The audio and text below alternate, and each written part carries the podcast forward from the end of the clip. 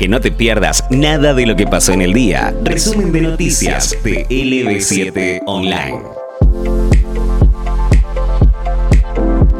La ex ministra de Rafael Correa, que huyó de Ecuador, solicitará asilo en la Argentina. María de Los Ángeles Duarte, condenada a ocho años de prisión por cohecho, se encuentra escondida en Caracas, Venezuela, para solicitar el asilo político del gobierno tras abandonar la embajada argentina en Quito y escapar de la justicia de Ecuador rumbo a Venezuela. La Casa Rosada no pondría objeciones al pedido de la ex ministra de Rafael Correa y aguarda sus próximos movimientos para acelerar la entrega de su pasaporte nacional que le permitiría ingresar al país sin demoras.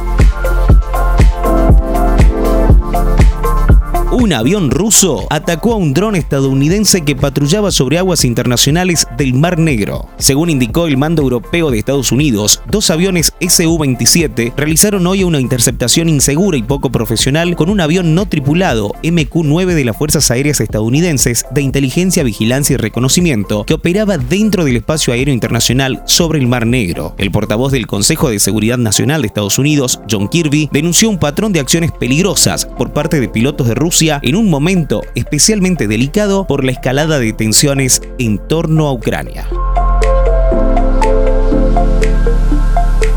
Un nuevo conflicto entre taxistas y conductores de Uber tuvo lugar esta tarde. Momentos de tensión se vivieron en la zona del ex mercado de Abasto, en calle Las Piedras entre Avenida Len y Miguel Lillo, cuando un vehículo fue retenido luego de ser acusado de prestar servicios como Uber. Un numeroso grupo de conductores de la aplicación y algunos taxistas armados con palos se hicieron presentes en el lugar para exigir que el vehículo sea retenido por personal de su trapa. Por este motivo tuvo que intervenir personal de la policía de Tucumán. El referente de los taxistas, Julio Rodríguez estuvo presente en la zona y manifestó que el vehículo en cuestión debería ser secuestrado porque incumpliría con todas las normas nacionales, provinciales y municipales.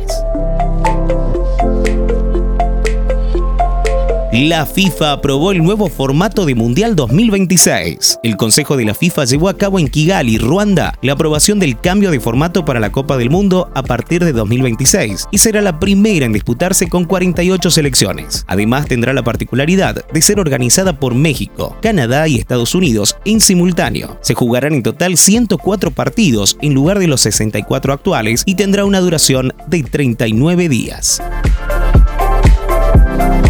Si querés saber más, ingresa a nuestras redes sociales, arroba LB7 Radio Tucumán en Instagram, LB7 Radio Tucumán en Facebook o reviví lo mejor de las notas y los programas en Spotify. LB7 Radio Tucumán, una gran comunidad, la misma radio, la radio de los tucumanos.